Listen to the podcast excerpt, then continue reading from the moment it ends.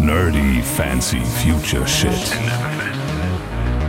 Wie du weißt, gehöre ich zu den drei Menschen auf der Welt, die Breaking Bad nie gesehen haben. Dass ich da halt noch sehr viel Serien, zum Beispiel linear im Fernsehen geguckt habe. Über BitTorrent?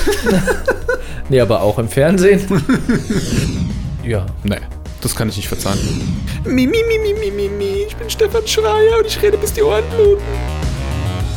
So, Nerdy Fancy Future Shit, Episode. Ich sag nicht, ich sag immer Episode am Anfang, ist eigentlich falsch, ne? Folge, das ist so ein Star Wars Ding bei mir. So ein Star Wars-Ding, immer Episode, immer ein Episodending. Ja, immer Nee, Episode. Wir machen jetzt heute ein Star Wars Movie. Nein, machen wir nicht. Wir machen Nicht schon wieder. Folge Nummer 6.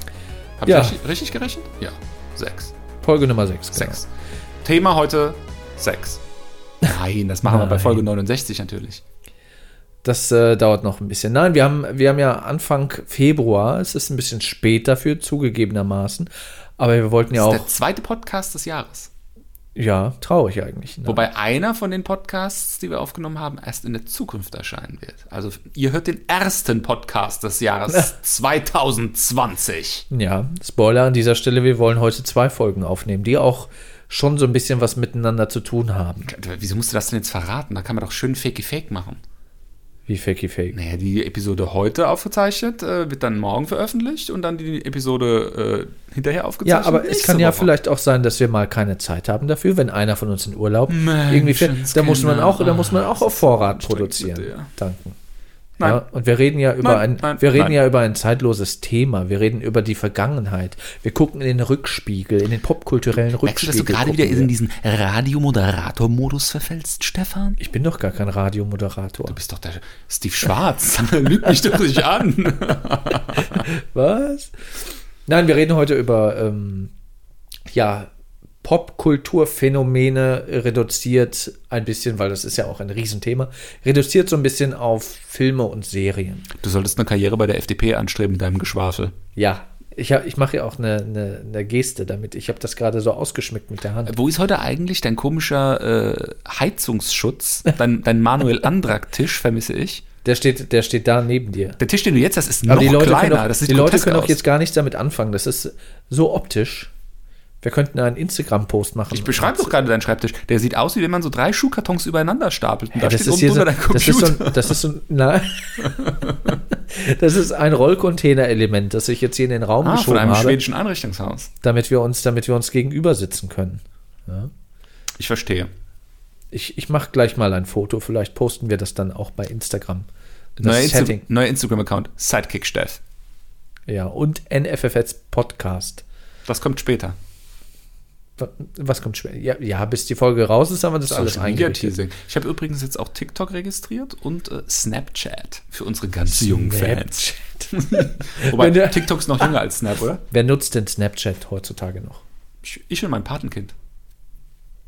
Ja, so Ich hatte, ich hatte mit meinem Patenkind hatte ich schon über 200 Tage Flammen. oh, Glückwunsch. Und dann habe ich es verkackt. Toll. Jetzt bin ich wieder bei 30 oder so. Sad Story.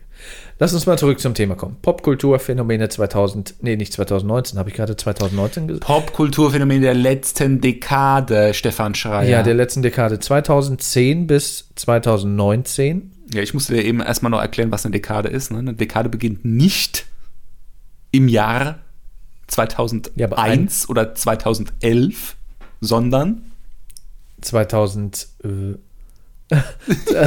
also 0 bis, 0 bis 9. Sitzen, sechs. 0 bis 9, ja. Wobei ein Jahrhundert, dachte ich immer, ging ich davon aus, dass es von 1 bis 10 geht. Also Mäh. von 1 bis 0, dass quasi das Jahrhundert erst ab 2021 anfängt. Ist das nicht so? Nein, ich nehme dich definitiv nicht als meinen 1 Million Euro Joker. Ja, ist auch nicht schlimm. Dann müsstest du das Geld nämlich mit mir teilen. Was würden wir uns von einer Million Euro kaufen, Stefan? Boah, wir sprengen heute echt den Rahmen. Also ich würde dir, Stefan, von einer Million Euro so für vielleicht drei oder 4.000 Euro erstmal ein Auto kaufen. Ja, ich, ich verzichte einfach auf ein Auto. Ich wohne in einer Großstadt. Ich brauche doch hier kein Auto. Also ich würde jetzt nicht so weit gehen, Mannheim eine Großstadt zu nennen. Ja, aber schon, schon eine Stadt. Städtchen. Wo waren wir stehen geblieben? Ja, die letzte Dekade, Danken. Was ist dir da so? Was ist dir da noch so haften geblieben? Wann ist eigentlich ähm, der Streaming-Provider mit dem roten Logo auf den Markt gekommen? Das war doch auch in dieser Dekade. Also Ja, das ich war in der glaube letzten nicht, Dekade, Ich ja. glaube nicht, dass ich das länger als zehn Jahre jetzt schon nutze, oder? Nö. Also man kann eigentlich sagen, die letzten zehn Jahre waren geprägt vom Switch von linearem TV auf Streaming und Video on Demand. Ja. Und Das das, hat- hat, ja einiges geändert. Das hat einiges verändert. Ich weiß noch, wie ich ähm, vor der Dekade, so 2000 bis 2009 oder, oder keine Ahnung wie lange, dass ich da halt noch sehr viel Serien, zum Beispiel linear im Fernsehen geguckt habe. Über BitTorrent. Nee, aber auch im Fernsehen. zum Beispiel Sachen wie, wie How I Met Your Mother oder Big Bang Theory, ähm, ja, da hat man sich, das war noch so ein, Simpsons. das war noch so ein Ding, da bist du abends nach Hause gekommen und hast dann um 19 Uhr, hat es glaube ich immer angefangen mit den Sitcoms, oder? Ja, kommt Hast du drauf an. erstmal. Sitcom angemacht und dann hast du so das gemacht, was du noch irgendwie zu tun hattest und hast dabei so ein bisschen Sitcom geguckt. Ja, Das war immer so mein, mein, mein Abend, meine Abendzeremonie. da gab es ja auch einiges. Also auf einem ähm, deutschen Privatsender mit einer Zahl, da kamen ja schon so Sachen wie ähm, Du kannst es schon sagen. Pro7. Ja. Na, Das darf ich sagen, Pro7, aber den roten Sat.1, RTL. Streaming-Provider wollte gerade nicht nennen. Ja, du musst es ja, guck mal, Werbung ist das dann, wenn du sagst, Netflix ist gut, weil die haben die besten Serien. Ja, aber das habe ich ja jetzt nicht so gemeint, weil Ja. Netflix ist eigentlich ziemlich trashig, weil die haben ziemlich viel Müll im Programm. Das ist keine Werbung, ist das eine Wertung, eine Rezension. Und Mhm. da du ja, wie ich, Journalist bist, erzähle ich dir jetzt natürlich nichts Neues. Du bist Journalist, ich dachte, du wärst Webmaster. Oh, das wieder. Ja, äh, klar, das hat einiges verändert. So, Netflix, ne, zum Beispiel. Es gibt ja auch noch andere Streaming-Anbieter, wie die mit von A bis Z in dem Logo. Ähm, das hat schon einiges, einiges verändert, weil die Serien werden ja auch nicht mehr, wie gesagt, linear im Fernsehen geguckt, von Folge zu Folge, von Woche zu Woche, sondern oftmals, wenn es denn der Streaming-Anbieter anbietet, on Block. Das Binge-Watching. Binge-Watching. Gut, aber ich finde, Binge-Watching als solches ist jetzt auch früher schon Usus gewesen. Also, wenn wir jetzt mal an die gelobte 2000er BitTorrent-Zeit zurückdenken oder als man auch noch irgendwie äh, Serien getauscht hat mit seinen Bekannten Auf der LAN-Party. auf der, auf der LAN-Party, vollkommen legal, äh, hast du ja auch gebingewatcht. Ja, das war ja auch verbreitet, sage ich jetzt mal, dass man untereinander ähm, sich Sachen empfohlen hat und dann hat man Ja. teilweise mal eine Festplatte mitgebracht bekommen oder so. Aber das war, glaube ich, eher so, eher so Nerds wie uns irgendwie vorbehalten. Ich glaube, so die, äh, mein- die mein- breite Masse hat das, glaube ich, gar nicht so gemacht. Nö, das, würde Das ich so kam dann mit das den würde ich sagen, Stefan. Mein Vater hat ein ziemlich krasses Sidegame am Start auf seiner Arbeit mit seinen Arbeitskollegen. Die haben immer ganz flott äh, DVDs getauscht. Uh, okay. Doch, doch, und der ist ja schon deutlich älter als wir. Und die Arbeitskollegen von ihm waren so in seiner Altersklasse. Also das war schon so ein Ding, da hat man sich dann gegenseitig die Dinge dann ausgeliehen und so. Das ist, kann man schon so sagen. Wir kennen das nur nicht so, weil wir dann schon eher digital unterwegs waren. Aber die Generation, äh, Gut, CDs vor hatte ich auch noch. Ja. die sind da schon auch interessiert. Ein. Diffix-Player. Ein Ja, Diffix-fähigen da, DVD-Player. daher kommt das ja aus dieser Zeit, ne? dass die, dass die DVD-Player dann plötzlich auch alle irgendwie äh, äh, eigentlich fürs Internet bestimmte Videodateien abspielen konnten. Mhm. Und sowas. Genau, also Binge-Watching würde ich jetzt sagen, gibt es schon länger, aber definitiv hat dieses On-Demand Aber das ist ja longfähiger geworden, das meine ich damit. Klar, so im Underground, so man hat halt nie so darüber gesprochen. Dein Vater mit deinen Arbeitskollegen, ja, aber das war jetzt nicht so in der breiten Gesellschaft angekommen. Das Ja, d- der kam dann Unterschied- erst durch die streaming Ja, genau. Der Unterschied ist eigentlich der, dass ähm, dann hat das damals, wenn er sich das von seinem Arbeitskollegen oder wo auch äh, immer er es herbezogen hat, legal oder halb illegal, ähm, Ist verjährt, glaube ich. dann hat er das für sich geguckt und hat das dann, wenn er fertig war, jemand anderem gegeben. Aber es hat nie die breite Masse gleichzeitig geguckt, weil es konnten ja immer nur die Leute das anschauen, die auch Zugang halt zu dieser Serie, dem Film, was auch immer irgendwie Ja. hatten. So. Was Netflix und Amazon Prime und Sky und wie die ganzen Streaming-Provider, die es am Markt gibt, alle heißen, verändert haben, ist doch dieses, dass man zur gleichen Zeit, so wie früher irgendwie Sonntagabend 20.15 Uhr, irgendwie der Topfilm, die Topserie, äh, dass man gleichzeitig was parallel gucken konnte, ohne dass man auf eine Uhrzeit fixiert ist.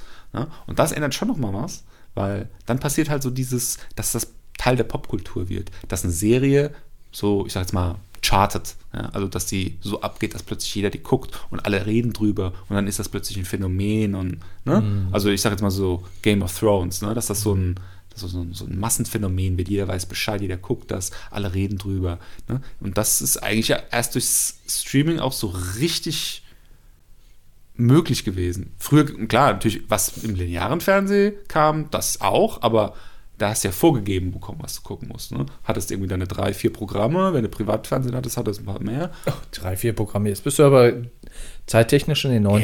Hey, ja, oder 80ern teilweise auch. Aber ne, da hast du plötzlich eine, eine, eine ganz breite Palette an, an, an Filmen irgendwie angeboten bekommen. Wobei, ich finde, das ist auch das aller, allergrößte Manko. Ich denke nämlich, dass diese Generation, die jetzt gerade so, ne, so die Millennials, zu denen wir ja fast schon nicht mehr gehören, ähm, die, du die jetzt mehr gehörst. ja, ich, die, ähm, die jetzt hier mit diesen ganzen Sachen, mit diesen ganzen Streaming-Portalen groß werden, die gucken zwar diese ganzen populären Serien, aber was ja in fast allen von diesen Portalen fehlt, ist der Zugang zu dem ganzen alten klassischen Kram. Ja? Such doch mal nach irgendwas, was Richtung Film Noir geht. Ja? Geile alte Schwarz-Weiß-Detektivfilme. Null. Nichts. Such mal nach Hitchcock. Da findest du, ach, wenn du mal einen Film findest, ist es viel.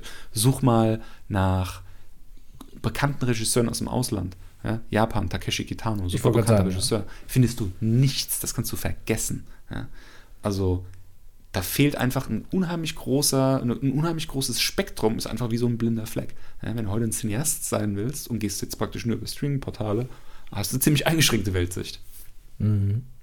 Übrigens, Takeshi äh, Kitano? Kitano ist der Takeshi aus Takeshis Castle. Ja, das wissen die wenigsten. Das ist aber wirklich so. Krass. Da kann ich mich auch noch dran erinnern, wie ich das früher geschaut habe. Das war aber nicht mehr in dem 2010er Jahrhundert, äh, Jahrzehnt, sondern ähm, natürlich schon viel früher. Takeshis Castle oder die Filme von Takeshi Kitano?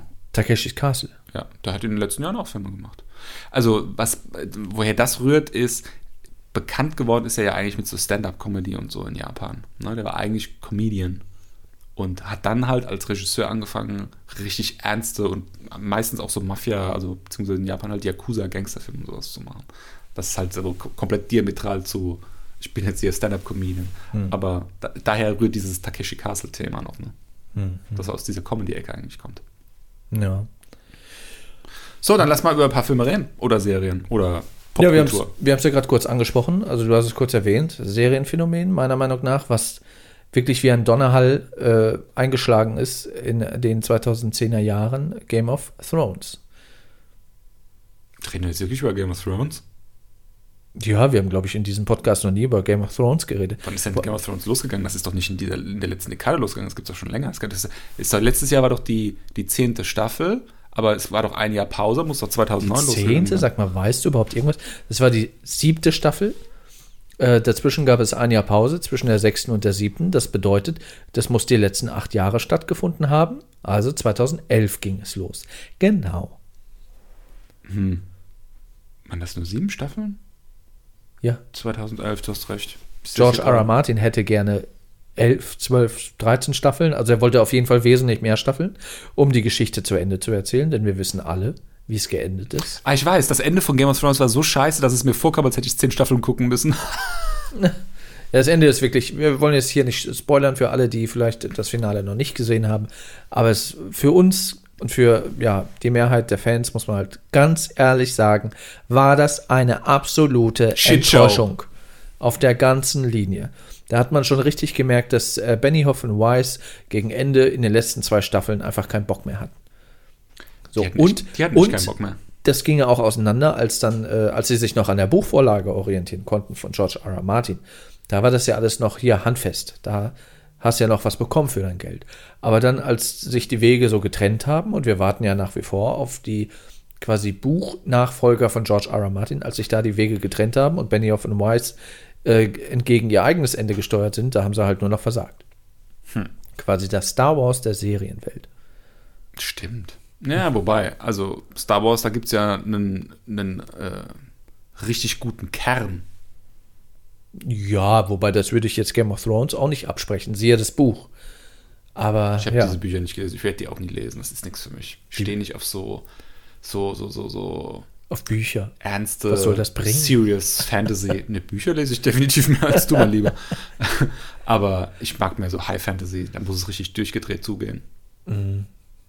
Ja, aber ich, wie gesagt, ich finde, wenn es um Serien geht, in der letzten Dekade, da kommst du da nicht dran vorbei. Das war ja immer ein Happening. Also ich weiß, dass ich in der fünften, sechsten, siebten Staffel. Ich habe mir auch immer Folgenbesprechungen reingezogen von, von YouTube-Kanälen etc. Habe mir da auch Podcasts angehört und war so richtig mega deep drin in der, in der Thematik. Und, und ja, es war einfach schön. Man konnte so eintauchen, so Woche für Woche. Also ich habe es hier auf meiner Liste, wir haben ja, jeder hat ja für sich, äh, ohne dem anderen davon zu sagen, was draufschreibt, äh, Listen angelegt. Äh, ich habe es hier auf meiner Liste für Serien, habe ich es nicht draufstehen. Und bewusst nicht draufstehen, weil ich dachte, das ist 2009, nein, Spaß. ähm, bewusst nicht draufstehen, weil es für mich das Lost-Phänomen ist. Mega geil angefangen, bis fast zum Schluss mega geil geblieben. Das Ende hat so hart verkackt, dass Ja. ich die Serie nicht empfehle.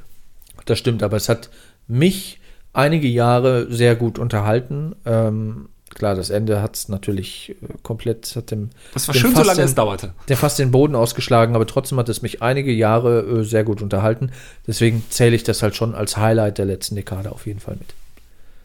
Witzigerweise habe ich auf meiner Liste Breaking Bad stehen, Oh, habe aber Game of Thrones weggelassen. Und ich würde jetzt auch nicht sagen, Game, äh, ich würde jetzt auch nicht sagen, Breaking Bad muss man gesehen haben. Ich würde sogar so weit gehen, zu sagen, Better Call Saul, das Spin-off von Breaking Bad, das muss man gesehen haben.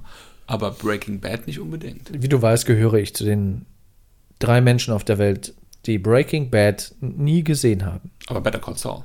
Nein, nein. Auch nicht. Ich habe, wenn mich äh, äh, Breaking Bad schon nicht gehuckt hat irgendwie, so, ich habe, ich glaube, ich habe mal die ersten ein, zwei Folgen gesehen. Ähm, wenn ich da nicht drin bin in dem Universum, wa- warum soll ich mir dann Better Call Saul angucken? Das äh, Better Call Saul kannst du dir sogar angucken, wenn du Breaking Bad nie gesehen hast. Ist weil das ist so? ein komplettes entrücktes Spin-off sozusagen. Hm. Also das spielt ähm, zumindest bisher, irgendwann wird es ja wahrscheinlich dann ähm, mit der Zeitlinie von Breaking Bad irgendwie parallel laufen, äh, komplett davor, zeitlich gesehen. Hm. Und es ist auch vom Topic her ähm, ja gut, es geht auch nach wie vor um Mafia und Gangster, Drogenmilieu, Drogenmafia, Kartelle und sowas. Aber es hat ja eine ganz andere Hauptfigur. Ne? In Breaking Bad geht es um Drogenkochen und in Better Call Saul geht es um, wie ein Anwalt korrupt wird. Hm. Was hast du noch auf der Liste an Serien? Ich habe Madman draufstehen. Nicht gesehen. Was? ich habe Madman sogar draufstehen, obwohl ich das Ende nie geguckt habe. Aber Madman, finde ich, ist eine eminent wichtige Serie für, wie nennt man die Dekade eigentlich? Die 10er Jahre? Die 10er Jahre? Ja, also Die 10er Jahre? es war ja immer ganz immer blöd. Die, die ersten 20 Jahre dieses Jahrhunderts hast du quasi keine vernünftige Begrifflichkeit für diese Dekaden. Wieso die äh, 20er gefunden. Jahre? Ja, jetzt. Aber das erste war die Nullerjahre und die Zehnerjahre. Das klingt irgendwie blöd. Jetzt sind die 20er, 30er, 40er, jetzt wird ein Schuh draus. Hm. Egal, jedenfalls nennen wir es jetzt mal 10er Jahre. Ähm, das hat als erste Serie in der Vergangenheit gespielt. Das spielt ja in den 60er Jahren, 50er, 60er Jahren, ich weiß jetzt gar nicht so genau, 60er, glaube ich. Das 50er? fragst du mich, der es nicht gesehen hat. Ja, ich habe jetzt nie geguckt, wann es genau spielt, aber so um den Dreh, ne? Ähm, ich glaube, es spielt in den 50ern. Ich muss es jetzt nachgucken. Egal. Ähm, und hat einfach die Darstellung der Vergangenheit ganz toll hinbekommen. Also sehr detailverliebt, die, die, die Schreibmaschinen auf den Tischen, die von damals waren. Und ähm, das ganze Setting, es spielt ja in New York. Ähm, klar, natürlich ist da extrem viel auch äh, dann mit dem Computer wahrscheinlich gemacht, gerade so im Hintergrund dann, wenn sie, wenn sie die Stadt zeigen und sowas. Aber es war halt die erste Serie, die in der Vergangenheit gespielt hat, wo dich auch wirklich so gefühlt hast, als ob das damals ist und nicht, als ob das jetzt halt ein Film ist, der heute gemacht wurde, der halt in den 50ern, 60ern spielen soll. Aber also dieses Feeling haben die echt toll hinbekommen. Wird das nicht auch so ein bisschen Babylon Berlin nachgesagt? Also habe ich auch noch nicht gesehen tatsächlich, aber Reden wir jetzt äh, heute nur noch über Serien, die wir nicht gesehen haben. Babylon Berlin habe ich auch nicht gesehen. ähm, ist ja auch so 20er Jahre, wurde ja auch extrem gefeiert. Ähm, deutsche Serie, können wir gleich auch noch drauf kommen, weil das kam ja, es kamen ja auch einige deutsche Serien auf den Markt, die auch sehr gut produziert sind und von Babylon Berlin hat man ja auch nur Positives gehört, was so diese Detailverliebtheit angeht, dass man quasi wirklich das Gefühl hat, man ist in dem Berlin der 20er Jahre. 1920. An welche deutsche Serie denkst du da? Ba Babylon Berlin, habe ich doch gerade gesagt. Nee, ich meine andere deutsche Serien. Das wäre zum Beispiel ähm, Dark, Das Ja. ist jetzt zum Beispiel eine meiner absoluten Lieblingsserien im Moment. Ist richtig cool. Ich habe bei der ersten Staffel, Und das, obwohl ich den Tatort hasse. ja gut, kannst ja nicht Äpfel mit Birnen vergleichen. Also Tatort und Dark ist ja jetzt, Ja, aber ich stehe generell nicht auf deutsches Zeugs. ach so, ja, ja gebe ich dir recht. Ich auch nicht, aber Dark ist die erste Staffel. Ich war eher skeptisch. Als ich, Ultra skeptisch. als hab ich, als ich die erste Folge gesehen habe, dachte ich so, boah, deutsche Schauspieler. Äh, aber das, das hat sich relativ schnell gelegt. Ja, Also- Dark war ein absolutes Phänomen für mich. Also, dass mich eine deutsche Serie mal so krass hookt, hätte ich nie gedacht. Hätte ich nie mitgerechnet. Ich, ich habe sogar an Netflix gezweifelt, als sie damals diese Plakatkampagne in Deutschland dann gemacht haben für Dark. Und das Ja, da ja überall alles an voll, jeder ja. Litfaßsäule, an jedem Kasten, wo, wo diese Plakate dann immer drin hängen, äh, das, wenn du das überall in der Stadt gesehen hast, habe ich gedacht, also es kann ja niemals sein, dass sich so viele Leute in Deutschland dieses, diese, diese Netflix-Serie, diese deutsche Netflix-Serie angucken. Mhm. Aber als ich ja mal zwei, drei Folgen geguckt hatte, war ich absolut zu 100% überzeugt, dass das Das hat new ja, ist. war ja nicht nur hier erfolgreich, war ja auch in Amerika, hat es ja auch gut funktioniert. Da gucken sich ja teilweise die, die, die Amerikaner gucken sich ja quasi die Serie im Originalton Was an. untypisch ist für die Amerikaner. Ja.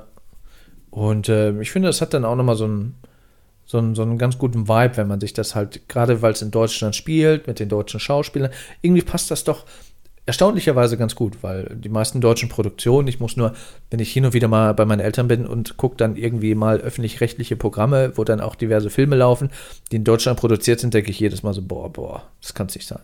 Ja, das ist, also ich finde auch das furchtbar. Also wenn da so ein Tatort kommt, muss ich sofort umschalten, sonst wird mir schlecht.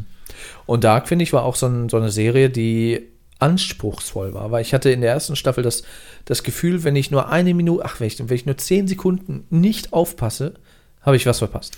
Diese Serie hat einfach so viele Sachen gut gemacht. Die Ästhetik der Bilder ist total toll von den Farben her. Ähm, die durchgängig, also zumindest gefühlt durchgängig, fast unbekannte Schauspieler. Der, der Vater ähm, von dem Jungen, der verschwindet, der war, glaube ich, bekannt. Aber die restlichen Schauspieler waren alle relativ, relative Nobodies. Ja. Ähm, die, die Hauptrollen auch alle sehr gut besetzt, also gute junge Schauspieler, die einfach sehr glaubwürdig gespielt haben. Das habe ich denen einfach super abgekauft. Ähm, das Setting in den 80er Jahren, dieser Nostalgiefaktor, toll, Premium, finde ich mega geil. Ähm, Auch sehr gut gemacht, ja. ja. Und auch dann dieses ähm, Mystery, Science-Fiction, Mash-up, geil, super. Das, das ist generell eigentlich übrigens auch so ein Thema, was ich hier so als, äh, als, als Mantel so über die 10er Jahre irgendwie mal so oben drüber legen würde. Das Thema Mash-up wurde in dieser Dekade neu definiert. Mashups gibt es schon immer, aber die Mash- Mashups, die es in dieser Dekade gegeben hat, an Filmen, an Serien, die betreffen alles andere, was jemals Wie vorher gab. definierst du für, für unsere Zuhörer das Wort Mashup? Ja, also jetzt bei Dark zum Beispiel hast du ja diese Verschmelzung von, von ich meine, gut, das ist ein Zeitreise-Thema, logischerweise, ähm, von, von, von Nostalgie, also Vergangenheit, ne, so 80er äh, und auch 80er Jahre Popkultur auch ganz viel, mit ähm, Science Fiction, ne, Zeitreise ist da drin und auch, ähm, ja, später wird es dann, das ist jetzt schon ein bisschen spoileresk, äh, äh, Dimensionsreise, interdimensionale Reise und so weiter. Also äh, äh, so ganz klassisches deutsches Fernsehen, sage ich jetzt mal, ne? so, so fast schon Tatort-Feeling ähm, mit so 80er Jahre Ambiente und Hochglanz-Hollywood-Ästhetik von den Bildern Ja. plus Science Fiction. Das ist für mich ein Mashup. Also das gab es so in Deutschland meiner Meinung nach vorher, wenn überhaupt, so in Indie-Filmen vielleicht, aber nicht im Mainstream. Du hast gerade schon kurz angerissen, was ich auch extrem gefeiert habe bei Dark, war der Look. Dieses, dieses, wie der Name schon sagt, dunkle, aber dann auch so, so, so gehighlightet, so gerade als Fotograf achtet man natürlich auf sowas. Ähm, gerade auch dann die Akzente mit den Gelbtönen, ne? die gelbe Jacke von Jonas, wir erinnern uns. Ja, auch diese Das ganzen alles- Brauntöne im Wald, ne? Ja, aber dieses so Braune geil reingepasst, also immer schön wirklich schön. rausgeholt aus dem Bild auch. Äh, äh, toll. Also Sehr äh, ästhetisch, ja. Wirklich gut. Eines der Highlights. Dann gibt es noch äh, Deutschland 83, habe ich jetzt aber auch noch nicht gesehen. Doch, habe ich gesehen. Erste Staffel gut, zweite Staffel weniger gut. Hm. Das liegt aber daran, dass das Thema dann auch einfach durch war. Ne? Also es ist für mich so, das, ich nenne es immer das Prison Break Phänomen. Hast du Prison Break gesehen? ich Prison schüttle Break, gerade mit dem Kopf übrigens. Prison, Prison Breaks klassische Phänomen, ähm, die haben nicht mit dem Erfolg kalkuliert, hatten dann einfach nicht genug äh, Drehbücher oder genug Ideen, wie es weitergeht. Nach der ersten Staffel ist der Gefängnisausbruch vollzogen, sind frei und dann ist es uninteressant. also, was soll da noch passieren? Ja, und dann wird halt immer irgendwie irgendwas Neues erfunden. Und es, bei Prison Break ist es so, die werden immer wieder in den Knast eingesperrt, dann jedes Mal ein anderer, krasserer Knast. Irgendwann sind sie in Brasilien oder in Südamerika in irgendeinem so super üblen Knast. Mhm. Also es wird dann irgendwann aber langweilig. Und ähm, so war es, so ähnlich war es bei dem Deutschland 84, 82 oder 84? 83. 83. ähm, so, so ähnlich war es da auch. Ne? Geht es ja darum, er ist äh, Agent für Ach, jetzt, hat, jetzt ist mir entfallen, wie der DDR-Geheimdienst heißt. Stasi.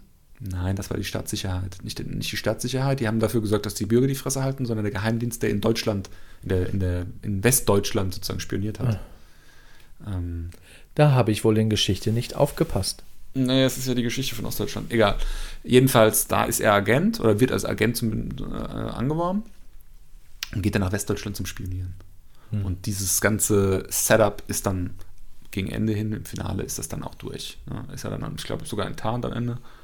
Und Hauptthema, was ich jetzt nicht spoilern möchte, weil du solltest die Serie gucken, ist wirklich gut, das ist dann auch erledigt und dann mhm. geht es dann halt in der zweiten Staffel mit einem neuen Spionage-Case sozusagen los wieder. Und der ist dann halt einfach nicht mehr so interessant. Mhm. Ja. Apropos Serien, finde ich die ähm, mit der Anzahl der Staffeln immer uninteressanter wurden, aber trotzdem natürlich so die Popkultur auch so ein bisschen geprägt haben in den 2010er Jahren, war meiner Meinung nach, habe ich halt auch am Anfang sehr, sehr, sehr gefeiert. Ist dann aber stark irgendwie äh, die Qualität auch und die, die, die ist halt stark abgefallen, sag ich mal. Äh, Walking Dead. Was sagen wir dazu? Hat das, in den, hat das in den Zehnern angefangen oder hat das nicht sogar schon vorher angefangen? Das, äh, ja gut, es gibt jetzt, glaube ich, zehn Staffeln. Ja, gut, kann sein, dass es 2009 angefangen hat. Aber Na gut, ich würde sagen, wir ziehen heute mal die Grenze da, wo der Hauptkorpus sozusagen in den 10er Jahren stattgefunden hat. Ja, ja, ich habe hier genau. nämlich auch noch eine Sache auf meiner Liste, die ich später bringen werde, die ähm, beginnt auch 2008 oder 2007, zieht sich aber bis zum heutigen Tag durch. Ähm, The Walking Dead ist Prison Break Phänomen. Ja, also ich muss sagen, die ersten Staffeln, die haben noch so irgendwie gut aufeinander aufgebaut. Das war halt in, in jeder Staffel, sag ich mal, ein anderes Setting, andere Herausforderungen, anderer äh, Villain, der sich auch hin und wieder mal über zwei Staffeln gezogen hat, glaube ich. Ähm, ja, unter der Prämisse, sag ich mal, ne, Zombie-Apokalypse war ja auch irgendwie ein Riesenthema oder ist seit oder in den letzten zwei Dekaden ja immer mal ein Riesenthema gewesen in der Popkultur, sowohl in Serien als auch in, in Filmen. Und ähm, ja, da habe ich mich ganz gut abgeholt gefühlt, weil es nicht nur, sag ich mal, es geht nicht nur um die Situation, in der die alle stecken, sprich die Apokalypse, sondern ähm, vor allem in den ersten Staffeln ging es ein bisschen tiefer. Es ging so um, um das Menschsein in einer Zeit, wo die meisten Menschen keine mehr sind, sondern Zombies. Naturzustand auch, ja. ist auch ein Thema. Also wie, was bedeutet eigentlich Gesellschaft und wie funktioniert der Mensch ohne eine Gesellschaft. Ja. Und äh, unter dem Gesichtspunkt fand ich die Serie halt, äh, mal abgesehen davon, dass es von der Geschichte her auch irgendwie ganz cool war, in den ersten Staffeln fand ich das halt auch sehr, ja, philosophisch da sehr interessant und sehr, sehr tief. Aber das hat, wie gesagt, mit, mit steigender Anzahl der Staffeln dann halt sehr schnell, sehr stark nachgelassen. Ja, also ich finde, es hat sehr stark abgebaut. Das liegt aber, glaube ich, auch daran, dass ähm, die Comic-Vorlage, die war ja dann auch irgendwann zu Ende. Das ist ähnlich wie bei äh, Game of Thrones. Ne? Also es endet irgendwo da, Achtung, Hardcore-Spoiler jetzt. Äh, hast du alle gesehen? Äh. Nein, das ist jetzt was schon die aktuelle drei, 10, glaube ich, ne? Das ist schon drei Staffeln her, was ich jetzt sage. Achso, also, ja, gut. Okay. Da, da, wo Karl stirbt, ja. also Ricks Sohn, das ist so im Comic nicht. Ne? Der stirbt da nicht. Ja gut, der ist ja nicht alles eins zu eins im Comic. Ja, aber in den Comics war die Handlung schon hat, hat sehr Rick stark auch. im Comic dran. Und ab da ist die Handlung einfach noch nicht existent gewesen. Ich glaube, mittlerweile gibt es ja jetzt schon wieder neue Comics, aber ähm, so, war, so weit war die Geschichte noch nicht fortgeschritten. Und dann mussten sie dann praktisch freestylen, ne? so Game of Thrones Phänomen. Und ähm, es hat aber für mich schon vorher angefangen, dass die Serie uninteressant wurde. Das Problem bei, ähm, bei The Walking Dead ist, dass die nicht verstanden haben, wo ihre Stärken liegen, meiner Meinung nach. Mhm. Die Stärken lagen nämlich immer dann, ähm, oder lagen immer darin, dass die on the run waren, dass die irgendwie unterwegs waren und mit den Widrigkeiten on the road sozusagen irgendwie sich auseinandersetzen mussten. Immer dann war die Serie interessant. Immer dann, wenn die sich niedergelassen haben und dann kam dann irgend so ein Villain um die Ecke und dann, das ist halt auch so ein, eigentlich so ein total blödes Setup. Da, du bist in einem Amerika, was komplett menschenleer ist, da gibt es nur noch Zombies, nur noch ganz wenige Menschen. Und dann lässt du dich irgendwo in der Walachei nieder. Ja, so, also wirklich, die, die sind ja nie in der Stadt, die sind ja irgendwo mitten in der Pampa und ziehen sich da irgendwie so ein paar Blechzäune hoch. So. Und dann kommt dann irgendeiner um die Ecke und sagt, so, das ist jetzt hier, das ist jetzt mein Landstrich. Ver verzieh Oder ihr müsst Zoll dann sagen zahlen die, oder, oder ja, ja. Nein, Amerika ist nicht groß genug für uns beide. Was? Also das finde ich auch irgendwie so ein bisschen doof. Und ähm, was ich auch immer schade fand bei The Walking Dead ist, dass diese Welt nicht weiter exploriert wurde. Es gibt so viele Sachen, die du in so einer postapokalyptischen Welt machen kannst, die sau nützlich wären, die dann nie irgendwie auch nur näher beleuchtet wurden. Zum Beispiel, was ist denn mit diesen ganzen Schiffen, die da noch irgendwo rumgondeln? Ja, das, sind massenhaft Schiffe auf dem Meer, riesige Containerschiffe, riesige äh, Militärschiffe, die, die teilweise Atomreaktoren haben und irgendwie Energie bis zum St. Nimmerleinstag. Ähm, und- und mal ganz losgelöst von den ganzen äh, Annehmlichkeiten, die du da hast, ne? also äh, Wasser, Duschen, äh, funktionierende Toiletten, lalala. Das wurde da nie thematisiert. Das, äh, das wurde komplett ausgeblendet. Wurde Ja gut, man muss ja dazu sagen, dass die Serie natürlich auch immer irgendwie im Landesinneren gespielt hat und nicht wirklich äh, an der Küste. Naja, also da nicht aber, ganz Fear the Walking Dead, das Spin-off von Ja, ich wollte gerade sagen, da waren sie, da, Da waren sie in mal irgendwie LA, gefühlt zwei Folgen auf dem Wasser und dann Stimmt. sind die, die Zombies dann immer aus dem Wasser irgendwo hergekommen. Was ich ja auch super nervig fand. Und das ist das Zweite, was ich daran auszusetzen habe. Das ist eine Serie, die bis zum heutigen Tag nach, was, zehn Staffeln oder was? Sich immer noch versucht, über Zombie-Jumpscares zu definieren. Irgendwoher springt immer noch mal so ein verkackter Zombie in dem Moment, wo du halt genau weißt, so jetzt, jetzt wirst du erschreckt. Jetzt kommt nochmal ein Zombie. Super unnötig, braucht kein Mensch, tut auch gerade der Situation überhaupt nichts, irgendwie, tut nichts zur Sache, bringt, bringt dich keinen Millimeter weiter. Aber jetzt kommt nochmal irgendwie so ein Zombie und der kriegt dann nochmal schön irgendwie mit der Türkante irgendwie das Gehirn rausgematscht. Das ist nach zehn Staffeln einfach uninteressant. Ja. Die Zombies hätte ich irgendwann einfach komplett sein lassen. Ja, mal ganz abgesehen davon, dass also auch in der Serie vergehen ja etliche Jahre, die müssten ja rein theoretisch irgendwann mal austrocknen. Ja. Ja, das ist jetzt aber auch ein bisschen nitpickig hier. Also, ähm, was ich auch finde, was, was Walking Dead auf die Spitze getrieben hat, waren Cliffhanger, Staffel-Cliffhanger. Ne, wir Die waren doch aber immer gut.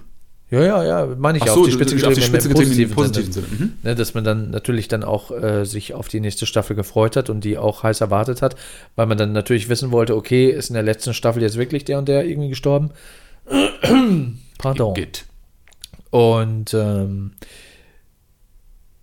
was wollte ich noch sagen? Ja, ja, genau, die Cliffhanger, das ist mir im Gedächtnis geblieben. Die Cliffhanger. Ich höre gerade deine Nachbarn. Ich höre die sonst nie. Ich glaube, die machen gerade SEX. Die von unten drunter ist ein älteres Ehepaar, ich bitte. Nee, das, das kam ja so von rechts. Also da weiß ich nicht, wer da wohnt. Das ist quasi ein Die anderes hast du Haus. nie gesehen. Nee. Egal. Ähm, lass uns mal über andere Sachen noch reden. Ähm, wir haben ja hier noch ganz schön was vor der Brust. Hast du True Detective gesehen? Oh. Ach du liebes Lieschen, sag mir jetzt nicht, dass ich jetzt nur noch Dinge aus dem Hut zauber, die du nicht gesehen hast. Ah, Das ist, das ist ein Film-Serien-Podcast, Stefan Schreier. Ich, ich, ich habe es angefangen gehabt, äh, glaube ich sogar mal, die erste Staffel. Aber ich bin aus irgendwelchen Gründen auch nicht drauf hängen geblieben. Das ist nicht dein fucking Ernst. Ja, aber das sind auch ist Dinge, nicht dein Ernst. die, die werden vielleicht noch mal ein bisschen besser, wenn sie ein bisschen reifen. Wäre ein guter Wein. Ich sag dir jetzt Und irgendwann, irgendwann, wenn ich dann, wenn ich dann das Gefühl habe, jetzt ist die Zeit reif, Ich sag dir jetzt mal was. Äh, dann gucke ich es mir an. Nummer eins. Es hat True Detective, glaube ich, nicht erfunden. Ich glaube, Fargo hat das vorher gemacht. Ich bin mir jetzt nicht sicher, ob Fargo oder True Detective zuerst da waren. Aber ähm, den Cast nach jeder Staffel komplett auszutauschen, das ist ein neues Ding gewesen. Das ist aber nicht das, warum ich die Serie toll finde. Ähm, was ganz großartig bei True Detective war, ist, dass Matthew McConaughey die, Rolle seines Lebens in der ersten Staffel hatte. Wenn du mich fragst, hat er niemals vorher und hinterher was Besseres, ob Film oder Serie. Ich glaube, vorher hat er auch nie in einer Serie mitgespielt, oder? Ich glaube nicht, nee. Ich bin ein bisschen weiter weg, weil ich trinke gerade. Ähm, hat er die Rolle seines Lebens gespielt. Guck dir die erste Staffel an, wirst nicht enttäuscht werden. Die ist der brutale Hammer. Kann ich wirklich nur jedem empfehlen. Serientechnisch mit einer der besten Sachen, die die letzten zehn Jahre passiert sind. Die Rolle, die er da spielt, ist phänomenal. Ich will es ja auch gar nicht vorverurteilen. Also ich habe die Serie jetzt noch nicht gesehen, weil ich keinen Bock hatte, sondern weil ich irgendwie keine Zeit hatte. Und irgendwie manche Serien habe ich das Gefühl, für die will ich mir auch Zeit nehmen. Brauchst du nur die erste Staffel gucken, zweite Staffel mäßig, dritte Staffel wieder ein bisschen besser, aber auch mäßig. Erste Staffel phänomenal.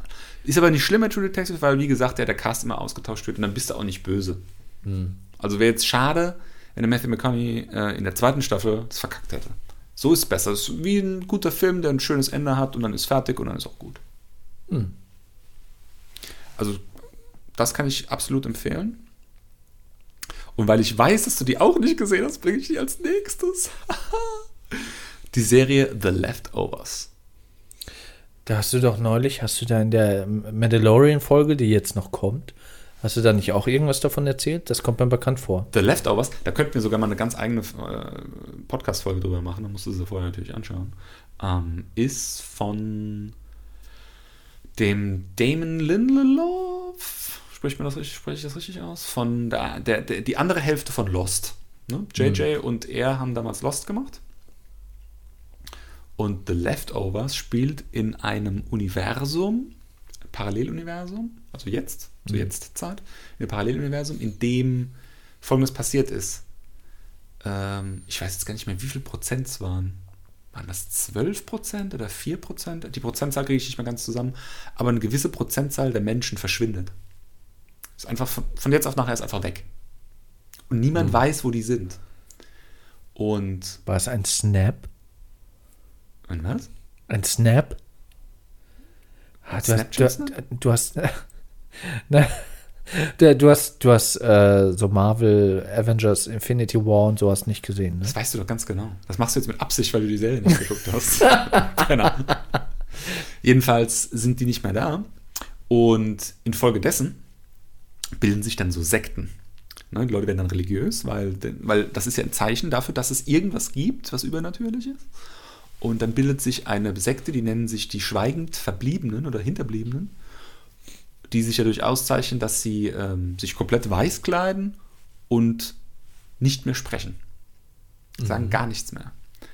Und dann geht es dann um ähm, mehrere Menschen, teilweise eine, eine Familie und Freunde und ne, in, so, in so einem amerikanischen Ort, die teilweise halt eben aus diesen schweigend Verbliebenen und ähm, dann, ich sag mal, die Normalos dann bestehen und was mit denen passiert und was das mit denen gemacht hat, praktisch diese Erkenntnis.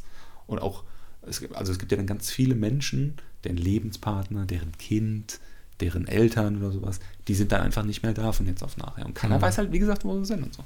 Und mit, diesem, mit dieser Welt setzt sich diese Serie dann auseinander. Da geht es viel weniger drum, also ganz am Schluss weißt du es dann, was passiert ist und warum. Aber eigentlich geht es für mich jetzt in der Serie eigentlich doch nicht so sehr, aber für mich geht es eigentlich weniger um, was ist mit denen passiert, sondern vielmehr, was ist denn in so einer Welt, in der sowas passiert ist. Also ähnlich wie bei Walking Dead Ähnlich wie bei The um Walking diese Dead. Was ist, genau, was ist in der postapokalyptischen Welt? Damit beschäftigt sich The Walking Dead. Und die beschäftigen sich mit, was ist in so einer, das ist ja keine Apokalypse, aber was ist in so einer Post, zum Beispiel Pandemie oder sowas, ne? wenn jetzt irgendwie mal 20% der Menschheit sterben oder sowas. Was ist in so einer Welt, wo ein, ein kolossales Ereignis die Gesellschaft nochmal sehr stark umgewälzt hat? Was ist da? Und das ist eine super interessante Frage und das macht die Serie echt sehenswert. Das Ende ist dann so ein bisschen lostig, so ein bisschen Lost-esque besser als Lost, also das Ende ist nicht ganz so shitty, aber ich hätte ein anderes Ende, hätte ich mir gewünscht. Ein offenes Ende hätte ich mir eigentlich gewünscht. So à la Sopranos, dass du nicht weißt, was ist, was ist jetzt wirklich passiert. Das hätte der Serie besser getan. Äh, aber das, wie gesagt, das Ende ist irrelevant. Kann ich hier nur auch wärmstens ans Herz legen. The Leftovers, tolle Serie. Und Oh. hat auch nicht so viele Staffeln. Ich glaube, es sind nur zwei oder drei Staffeln. Wobei das ja eine Prämisse ist, die mich dann wieder interessiert. Ich muss sagen, diese ganze. Deswegen habe ich zum Beispiel auch Breaking Bad jetzt nicht gesehen oder hat mich das nicht gehuckt, weil so diese, diese Crime-Geschichte und Mafia und Drogen und so irgendwie, irgendwie catcht mich das nicht so. Ich muss da irgendwie, ich muss da schon irgendwas Fiktionales dann nochmal drin haben, was mich komplett aus meiner Realität rauszieht. Also du meinst was Übernatürliches oder fiktional einfach nur im Sinne von erfunden? Nee, im, im Sinne von übernatürlich, Science Fiction, Science Fiction gucke ich ja auch sehr gerne. Ähm, deswegen ist das, glaube ich, ist das, glaube ich, ein Setting, was mir auch ganz gut gefallen könnte, ja. Deswegen ist eine gute Idee. Gibt es das irgendwo gerade zu sehen in einem äh, Ähm, Streaming-Anbieter? es gibt einen Streaming-Anbieter, der ähm, auch ein Pay-TV-Angebot hat, bei dem kannst du es dir zu Gemüte führen. Ah, mit einem Ticketsystem Das wahrscheinlich. ist korrekt. In Amerika äh, ist es, läuft es, glaube ich, über HBO. Das ist eine HBO-Serie, wenn ich recht erinnere. Okay. Die sich ja auch mit Game of Thrones und so weiter hervorgetan haben. Ja. ja. Hast du denn, hast du denn, hast du noch was? So an Serien, sag ich mal? Sollen wir Se- Serien en bloc machen und dann über Filme oder sollen wir die Filme mal so zwischen rein nehmen? Mir ist wurscht. Na, du lass doch erst die Serien irgendwie machen. Also Serien. Mir fällt noch eine Serie ein, die mich so ein bisschen von meinem äh, Game of Thrones Trauma letztes Jahr so ein bisschen geheilt hat. Also ich war sehr enttäuscht. Ich habe, ich war wütend, muss ich sagen. Danach kam aber eine Serie, die mich dann wieder so ein bisschen, ja, muss ich sagen, wieder ein bisschen erheitert hat und mich sehr gut unterhalten hat und Erzähl. sehr, sehr, sehr gut gemacht war. Und das Machst war du, nicht so, machst du nicht so spannend? Fall mir nicht immer ins Wort. Das war Tschernobyl. Tschernobyl. Tschernobyl.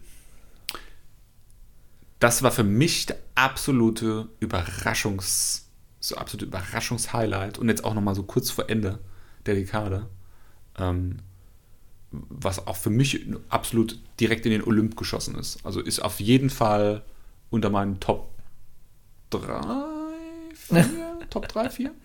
Ja, hundertprozentig. Also es war, es war auf so vielen Ebenen einfach unterhaltsam. Es war, es war düster, es war richtig unangenehm, es war richtig, ich hatte mehrmals Gänsehaut äh, bei dieser Serie. Es hat mich wirklich auch emotional voll mitgenommen, was zum Teil auch daran lag, dass es natürlich ein reales Ereignis war, Chernobyl 1986.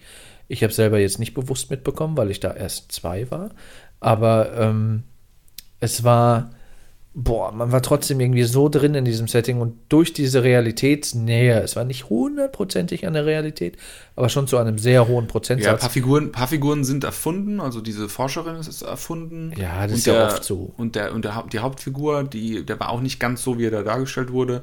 Aber gerade was so den Ablauf des Unglücks und so weiter betrifft, ist das sehr minutiös sogar nachempfunden. Ja, die Visualität, also diese, diese, du hast das Gefühl, wenn, wenn, wenn die Charaktere in der Serie der radioaktiven Strahlung ausgesetzt sind, hatte ich immer irgendwie das Gefühl, so ein unbehagliches Gefühl, weißt du, so dass, dass diese unsichtbare Gefahr, die es ja eigentlich ist, Ich- quasi förmlich aus dem Bildschirm kommt. Ja, ich Also- würde sogar noch einen Schritt weiter gehen. Also mit mir hat die Serie auf jeden Fall was gemacht. Und ich würde fast mal behaupten, die macht es mit fast allen Leuten, die. die Du isst keine Pilze mehr. Äh, Das auch, ja. Ich esse keine Pilze mehr wegen Cäsium. ähm, nee, aber also ich habe das als Kind ja mitbekommen. Ich durfte nicht mehr im Sandkasten spielen. Ich wusste, dass das da ist und habe mich als Kind auch ein bisschen so gefürchtet, weil man weiß ja nicht, was das ist. Und ich kann mich auch noch an die Straßenlaternen mit diesen äh, Atomkraft Nein Danke Aufklebern aus den 80ern und so weiter erinnern.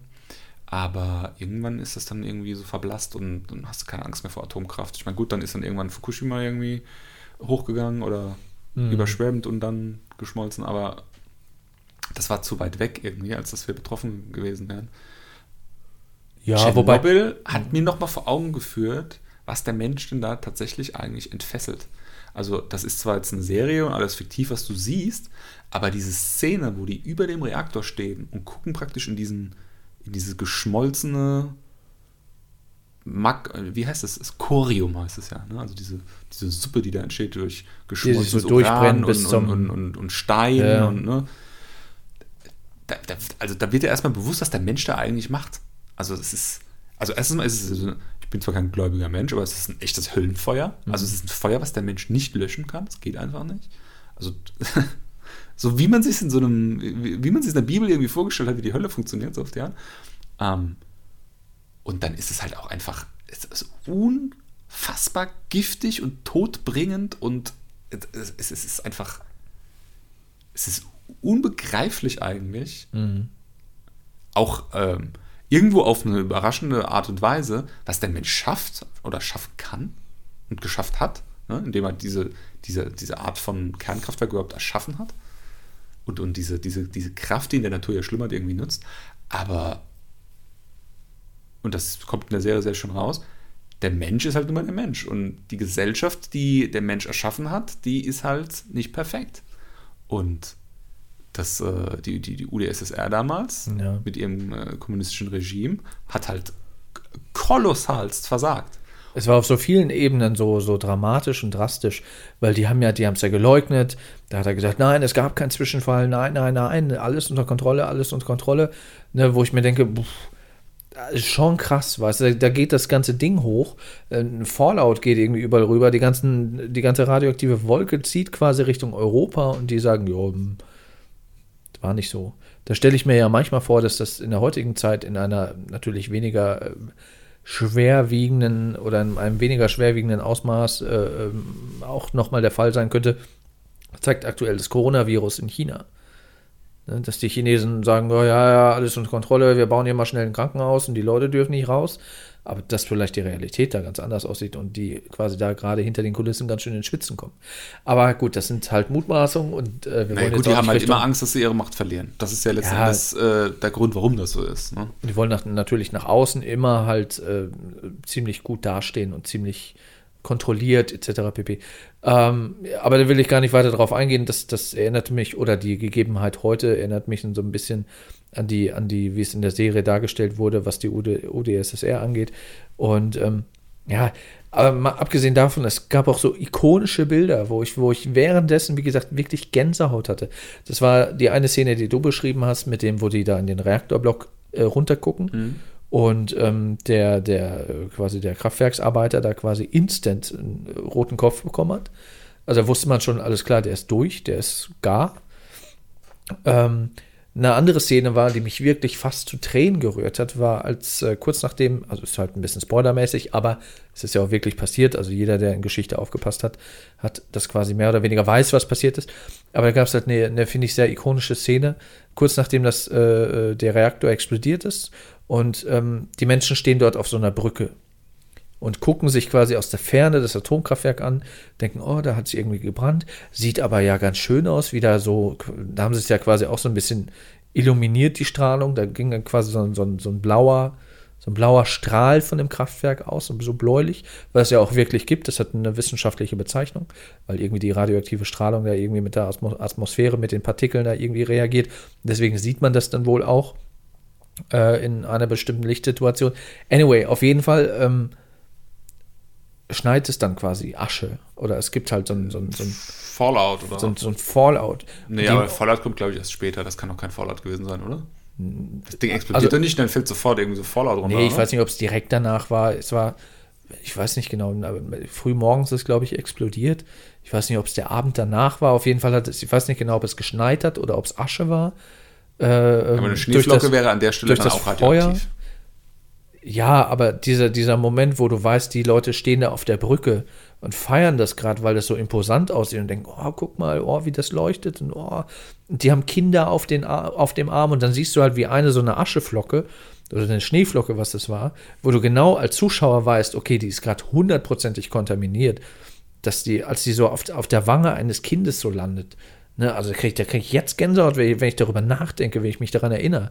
Und, und das, da gab es halt so viele Szenen, wo ich dachte so, boah, oder die Arbeiter, die, das ist ja auch in, in äh, ähm, Dokumentation immer wieder bebildert, wie die quasi dann ähm, ähm, die ganzen Trümmerstücke, diese Graphitstücke vom Reaktorkern quasi von dem Dach da runterschippen. Liquidatoren heißen die. Ja, Warum auch immer. Ne? Und wo du dann, wo du dann halt weißt, okay, ihr habt eine Minute, da müsst ihr, da, dann geht ihr raus, ihr, ihr schippt da irgendwie so viel runter, wie es geht, und dann kommt ihr wieder rein, weil sonst seid ihr tot. Ich meine, waren die sowieso so gut wie. Nee, von denen haben sogar überraschenderweise relativ viele überlebt. Also bei den Liquida Liquidatoren war es dann so, äh, die meisten von denen sind entweder sofort gestorben oder haben noch sehr lange weitergelebt. Ja gut, aber irgendwann Also nicht sofort äh, am gleichen Tag, sondern halt dann Ja, in den ja. Jahren danach. oder denk an den einen Feuerwehrmann, der ja direkt bei den Löscharbeiten Das da war, beteiligt das war. ja gruselig, wie der Boah, sich also aufgelöst krieg, hat. und krieg, ich auch schon wieder, krieg ich auch schon wieder Gänsehaut. Also es war auf so vielen Ebenen, war das wirklich so, hat mich das so geflasht. Das war für mich also das Serienhighlight 2019. Und wie gesagt, ganz vorne mit dabei äh, 2000, äh, 2010er Jahre. Ich finde, äh, lass uns da mal ganz kurz so, ein, so, eine, so eine Abbiegung machen und ähm, mal kurz über dieses Atomkraftthema reden, weil ich nämlich ganz uninteressant finde. Gerade jetzt im Kontext auch hier von äh, Fridays for Future und äh, Klimaerwärmung und so weiter und so fort. Ich finde es eigentlich super wichtig, dass sich die Leute mit der Atomkraft näher auseinandersetzen, weil da ist echt extrem viel Uninformiertheit noch irgendwie da. Ja? Also so ein Atomreaktor wie jetzt zum Beispiel in Tschernobyl, ne, so ein, wie heißen die, RBMK-Reaktoren, glaube ich. Also die sind ja prädestiniert dafür, dass die hochfliegen irgendwie. Ne? Mhm. Das ist ja im Prinzip ein, ein Designfehler von dem Reaktor. Und so. Da gibt es ja heute noch einige, die, die am Netz sind. Ja, genau, das ist, das ist schon mal Punkt 1. Ne? Also es gibt noch ähm, Reaktoren, die sind einfach so designt, dass, die, dass, dass sowas passieren kann. So, dann gibt es noch diese ähm, Reaktoren, wie wir die jetzt hier in Deutschland meistens hatten. Ne? Was ist das? Äh, Leichtwasser, Schwerwasserreaktoren? Ja, Leichtwasser, Leichtwasserreaktoren, glaube ich. Ähm, die sind ein bisschen sicherer, aber naja, wenn da halt was passiert, dann bist du auch ganz schön im Eimer. Ja?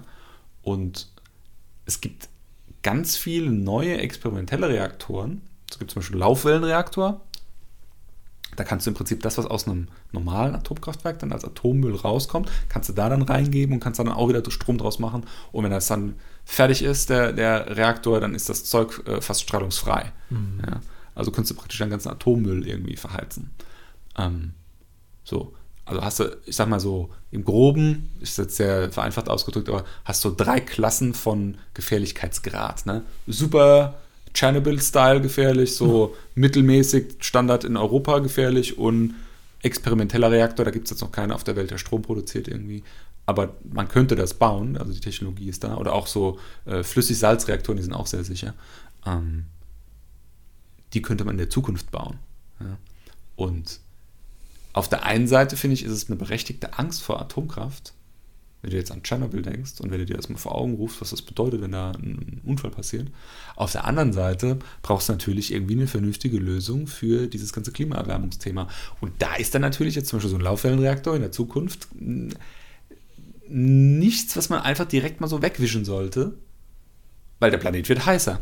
Und dass der Planet heißer wird, ist ein größeres Problem, wie ein Atomkraftwerk zu haben, was sehr, sehr, sehr, sehr, sehr, sehr sicher ist, weil es zum Beispiel so ein äh, Laufwellenreaktor ist oder sowas. Ja gut, das musst du ja auch erstmal den, den Leuten verklickern und auch den Atomkraftgegnern, die ja nicht unberechtigt gegen ja, Atomkraft demonstrieren. Wusstest du das, bis ich es eben gerade gesagt habe? Nein. Weiß es die breite Laufwellenreaktor habe ich schon mal gehört. Aber Weil ich es dir auf der Arbeit erzählt habe. Oh. ähm, aber weiß das die breite Masse? Nein. Warum nicht? Und ähm, warum wird da so wenig informiert? Das ist das, was ich mich immer frage. Weil das ist ja eigentlich ein Thema unserer Zeit. Ja? Und jetzt, wenn du dir mal anguckst, äh, Fridays for Future, wie oft die irgendwie auf die Straße gehen und wie omnipräsent auch dieses Klimathema ist und wie sowas zum Beispiel dann auch von Parteien irgendwie instrumentalisiert wird und so weiter und so fort, frage ich mich, warum wird da so wenig irgendwie drüber berichtet? Warum wird da so wenig ähm, ja, informiert halt? Ja, ich weiß nicht, wenn man. Chernobyl war nicht im Free TV, ne? Das haben sie nicht. Oder war noch ist nicht auch, im Free TV. Äh, ist auch, glaube ich, eine HBO-Produktion. Ja. Also wäre vielleicht auch nochmal eine Möglichkeit, irgendwie gerade so eine Serie vielleicht mal, in, äh, wenn die öffentlich-rechtlichen Programme das mal kaufen würden, um es als äh, Mehrteiler irgendwie auch nochmal rauszuhauen, wie jetzt kürzlich das Boot, was ja auch eine Sky-Produktion war. Ähm, ja, um auch darauf mal so ein bisschen aufmerksam zu machen. Ne? Aber es gibt natürlich auch nicht nur Atomkraft und äh, Spaltung, sondern ne, wo du gerade schon hier auf deinem technischen, äh, in deinem technischen Film bist, gibt es ja auch die Möglichkeit zur Fusion von Atomen, wo du gerade heute noch auf der Arbeit unserer Praktikantin einen Vortrag darüber, darüber gehalten hast. Du meinst hast. über den Stellarator in Greifswald? Ja. Ähm, lass uns vielleicht mal noch ähm, was Lustiges machen, weil das war jetzt schon ziemlich finster mit Channel. Ja, schon ein Downer jetzt. Jetzt müssen wir irgendwie, irgendwie wieder die Kuh vom Eis kriegen. Ja. Was hältst du von Rick und Morty? Hm, habe ich noch nicht alles gesehen. Ich habe es nur mal, glaube ich, episodenweise ein bisschen gesehen. Ich habe es, also ich, ich feiere es total hart. Aber ich habe es auch noch nicht ganz geguckt. Aber aus dem ganz einfachen Grund, weil ich finde, es ist eine mega geile Serie. Da kannst du nicht mehr als drei Folgen am Stück gucken. Und auch nicht mehr als drei Folgen irgendwie die Woche oder so. Das ist so anstrengend, sehr unterhaltsam, mhm. aber so anstrengend, das kann man nicht binge-watchen. Und das finde ich, ja. das finde ich, ist auch ein neues Phänomen. Es gibt jetzt Serien, die du geil findest, die du nicht binge-watchen kannst. Also ist mir, muss ich sagen, selten passiert, dass ich Serien. Also da auch, ja. Also ich finde, also entweder die Serien hucken mich gar nicht Ich oder ich, finde- binge-watche sie. ich finde, äh, Game of Thrones gehört auch dazu. Also Game of Thrones habe ich teilweise schon Folgen zweimal geguckt, weil ich teilweise nicht kapiert habe, wie die Zusammenhänge sind, weil so viele Figuren, weil es da so viele Abhängigkeiten gab. Der hat mal dann das gesagt von dem und ist der Sohn von bla und blub und das hat die, die, diese und jene Auswirkung. Das ist auch so, also du guckst die meistens irgendwie am Stück, irgendwie am Blog, weil du dann halt natürlich irgendwie beim Stream Provider so kriegst, aber auch nicht unbedingt so, also stell dir mal vor, gibt dir so Leute, du hast jetzt noch keine einzige Folge geguckt, ziehst dir jetzt irgendwie die sieben Staffeln am Stück rein, so innerhalb von, keine Ahnung, in drei Wochen kann man das schaffen vielleicht. Kognitiv ganz schön anstrengend. Ja, wir wurden ja gerade, was das angeht, ja auch so ein bisschen so erzogen, weil die Folgen ja bei dem, bei dem äh, Anbieter, wo es dann lief, ähm, da kamen die ja wochenweise. Also ich weiß noch, wie ich, wie ich die Serien halt, äh, oder die Folgen habe ich auch zweimal gesehen. Ich habe die morgens dann immer, damit ich nicht gespoilert werden konnte auf der Arbeit, habe ich die am Montagmorgen vor der Arbeit geguckt und dann abends nochmal gemütlich. Aber jetzt Also, wollten wir eigentlich über Rick und Morty sprechen. Ja, ja, aber wir sind ja bei dem, bei dem auch kurz nochmal so ein kleiner Exkurs zum Sehverhalten. Also, ich weiß nicht, ob ich, ob ich, wenn das Game of Thrones, wenn das quasi on Block veröffentlicht geworden wäre, ich glaube, dann hätte es auch nicht so einen Hype gegeben. Weil gerade durch diese wöchentliche Veröffentlichung hat das halt, war das eine Serie, die so ein bisschen auch den, den, den, die Leute irgendwie beim, beim, ähm, wie sagt man, beim, Bei der Stange gehalten? bei der hat? Stange gehalten hat. Ja, das ist das, was ich vorhin sagte mit, ähm, bevor es Streaming gab in der Form. Früher hattest du halt irgendwie so Samstagabend, Sonntagabend, 20.15 Uhr. Das war die Uhrzeit. Da hast, du- hattest du vorm Fernseher zu sitzen, sonst hast du ein Stück Popkultur dann verpasst und konntest nicht mitdrehen. Und so war das mit Game of Thrones durch dieses Wöchentliche, dass es einmal die Woche dann kam, im Prinzip auch künstlich herbeigeführt. Ja, wobei du, kann, du übrigens- konntest es ja gucken, wann du wolltest. Ja, aber es, es gab eine gewisse Uhrzeit, zu der lief es dann eigentlich im Fernsehen, also im klassischen linearen Fernsehen, bei dem Sender, der das gekauft hatte. Und nachdem es dann da fertig war, eine Minute später oder ein paar Minuten später, konntest du es dann über deren Streaming-Angebot auch abrufen. So, ja gut. Da hat ja nicht jeder ein Abo bei dem Anbieter. Ähm, weißt du, wo das auch so gemacht wird? Finde ich übrigens ganz interessant. Funktioniert nämlich. Äh, Riverdale auf Netflix. Och, Kennst du das? Ja, ja. ja So, so ist eigentlich auch keine schlechte Sendung. Äh, so Teenie. boah, so, eigentlich ein krasses Mashup auch. Aber das ist ein, ein Thema für eine eigene Folge fast schon, finde ich. Finde ich übrigens auch einen sehr geilen Look. Ja, das, das meine ich. Also, es ist ein Mashup, der, der, der Look, so ein 50s-Element ist da drin. Aber nein, da, darauf wollte ich nicht hinaus. Worauf ich hinaus wollte, ist, die machen das genauso. Die veröffentlichen eine Folge die Woche. Also, es gibt dann so ein, so ein Mid-Season-Hiatus äh, einmal im Jahr oder zweimal im Jahr. Da kommen dann ein paar Wochen äh, keine Folgen. Aber wenn dann welche laufen, kommen die dann wöchentlich. Oder, also in einem gewissen, ich weiß nicht, ob es alle sieben Tage ist, aber in einem gewissen Turnus halt.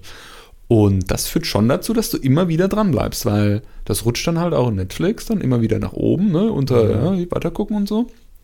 Und dann willst du ja auch wissen, wie es weitergeht. Und dadurch, dass du es halt nicht so am Blog gucken, äh, en Bloc gucken kannst, guckst du es dann halt relativ zeitnah, wenn es dann veröffentlicht wurde. Und dann können sich die Leute, die es gucken, ich rede zum Beispiel immer ähm, mit äh, Eva Maria darüber, Ah. ähm, mit denen kannst du dich dann darüber unterhalten, so wie früher, als dann halt Sachen im linearen Fernsehen gesendet wurden um eine gewisse Uhrzeit, einen gewissen Tag. Und das ist gar nicht so eine blöde Idee, muss ich sagen. Ich finde es zwar kacke, weil ich gucke die Sachen gerne en Blog, aber es hat auf jeden Fall diesen, man hat, einen, man hat eine, einen gemeinsamen Frame, innerhalb dessen man das guckt und, und, und sich bewegt und drüber sprechen kann. Wobei die Serie ist zum Beispiel, die ich, die ich so gucke, dass ich da mal vier Wochen gar nichts von gucke. So, und wenn ich dann mal wieder irgendwie Bock habe, und das ist, muss ich auch sagen, so eine Serie, die ich immer so nebenbei gucke. Ich mache dann irgendwas am Laptop, irgendwas am Handy oder so, und nebenbei läuft die Serie oder ich saug durch oder keine Ahnung was. Ähm, dann gucke ich da so vier Folgen nebenbei oder ne, nebenzu läuft das so. Dann bin ich so abgeholt und dann äh, ist wieder vier Wochen Pause und dann gucke ich wieder vier Folgen. Also bin ich jetzt nicht so, dass ich sage, alles klar, ich muss jede Woche muss ich unbedingt diese Folge gucken. Wie bei, wie bei GOT. GOT. GTO. Ähm, ich habe nur eine andere lustige. Wir haben jetzt über Rick, Rick and Morty fast gar nichts gesagt. Von Kuchenbacken auf Arschbacken. Ähm, Das ist mein Spruch. Ja. ich? Ich sag das nie. Sowas, wird- sowas wird mir nie über die Lippen kommen, du Ferkel. ähm, die ich, also lustigerweise ist das meine absolute Nummer eins auf der Liste. Die passt gut zu äh, Rick and Morty, weil die ist auch lustig. ist für mich die größte Errungenschaft des letzten Jahrzehnts, was audiovisuelle Inhalte angeht. Was denkst du? Was könnte das sein? Ich habe jetzt nicht gespickt bei dir. Ähm, keine Ahnung. Von welcher Serie sage ich denn immer, das ist die beste, die es gibt? Jetzt enttäusch mich nicht. Du kannst es schaffen. Tu es. Mir ist es gerade entfallen. Ich könnte jetzt spicken hier. Ich könnte einmal kurz hochscrollen. Bacardi Cola mit Und Eis. dann würde ich. Äh, äh, da steht Breaking Bad ganz oben. Das haben wir doch schon abgefrühstückt. Oh, Stefan, bitte nicht abgefrühstückt sagen. Alter, was ist los mit dir? Nö, dann weiß ich. Nö, äh, nee. Twin Peaks? Nee.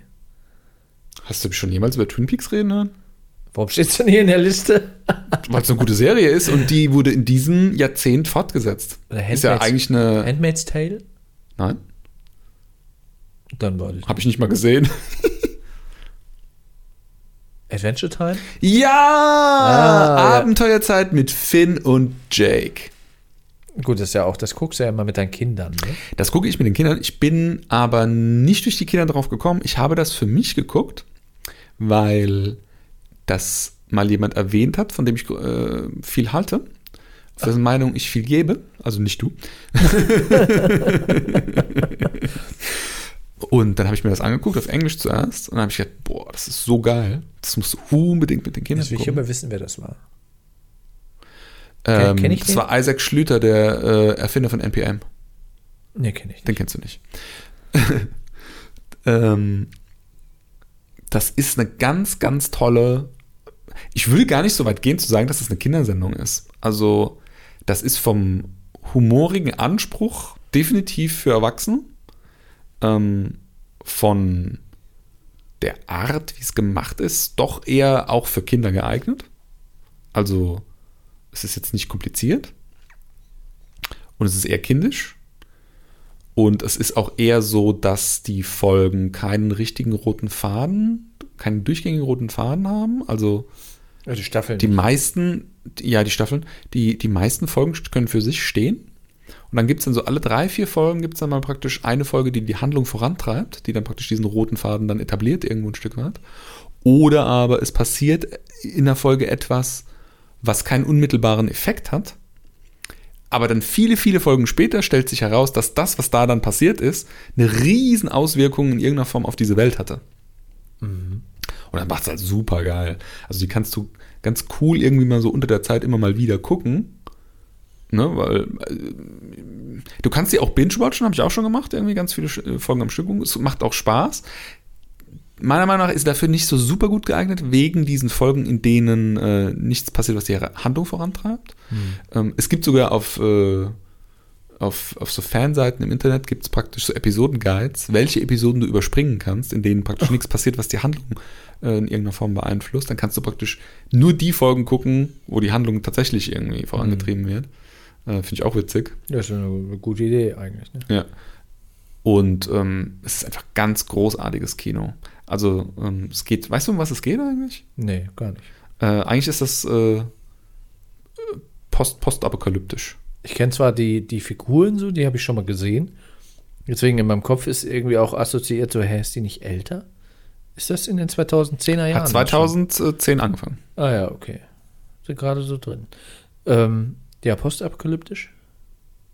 Und Finn und Jake sind, was machen die? Was können Nee, die? eigentlich post, postapokalyptisch. Also es geht im Prinzip äh, los. Oder nee, andersrum. Die Welt ist entstanden durch sowas wie Fear the Walking Dead. Also jetzt keine Zombie-Apokalypse, aber die Welt ist halt so richtig hochgegangen. Also so richtig, richtig. Ja? Und dann äh, ist tausend Jahre lang irgendwas passiert. Und dann fängt die Serie an, in dieser Welt tausend Jahre nach der Apokalypse. Und dann ist das dann wieder so eine, äh, ist eigentlich auch wieder ein super geiles Mashup, weil ich habe sowas vorher noch nicht gesehen, keine Ahnung, kann gut sein, dass es irgendein Science-Fiction oder sowas gibt, der das schon gemacht hat. Aber es ist praktisch eine Fantasy-Welt, also so Orks und Elfen und Goblins und so weiter. Und, und, und Ritter und irgendwelche Kerker, die erkundet werden wollen und sowas. Ähm, parallel zu einer teilweise Science-Fiction-Welt, in der es auch Raumschiffe und sowas gibt und hauptsächlich auch, ich sag mal so, äh, eine Welt, die so ist wie unsere gegenwärtige. Also Autos, Handys, Hm. was man jetzt halt so kennt. Ne? Nichts Futuristisches, sondern Dinge, die man jetzt so hier im Hier und Jetzt verorten würde. Und ähm, da gibt es einen, einen Jungen und seinen Hund, oder eigentlich ist es nicht sein Hund, eigentlich ist es sein Bruder, aber es ist ein Hund. Und die erleben halt Abenteuer in dieser Welt. Und das ist, die, das ist eigentlich die ganze Geschichte. Ja, da wird dann deren Geschichte erzählt und die Geschichte von deren Freunden und so weiter erzählt. Aber es ist halt super interessant und du merkst einfach, dass äh, Pendleton Ward, ist der, der Macher von der Serie, also der, der so geschrieben und auch teilweise gezeichnet hat, das ist halt einfach, der ist einfach naturbekloppt. Also sowas kannst du dir wirklich nur ausdenken, wenn du im, im Kopf auch einfach irgendwie ein Kind geblieben bist. Und diese, diese Kreativität, die man als Kind noch hat, irgendwie ins Erwachsenenalter irgendwie retten Mhm. konntest. Und deswegen, Hat er auch so ein bisschen Parallelen anscheinend, also so von der, wo du sagst, so ein bisschen, ein bisschen weird im Kopf sein und so ein bisschen sich, sich, sich komplett ausleben kreativ und, und jenseits von irgendwelchen äh, Grenzen Rick and Morty, ne? Um den Bogen wieder zurückzuspannen. Genau, also ich sag also- mal von der von der Fantasie, von der Kreativität, die dahinter die spielen so in der gleichen Liga, sage ich jetzt mal, wohingegen äh, Rick and Morty ist natürlich klar, das ist Erwachsenenhumor, also super äh, dreckig, sage ich jetzt mal. Oh, jetzt irgendwas explodiert draußen.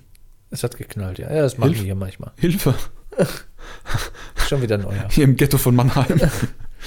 ähm, äh, Rick and Morty ist halt auch für Vokabular nicht für Kinder geeignet, also es geht gar nicht. Ich glaube sogar ab 16 oder sowas. Ne?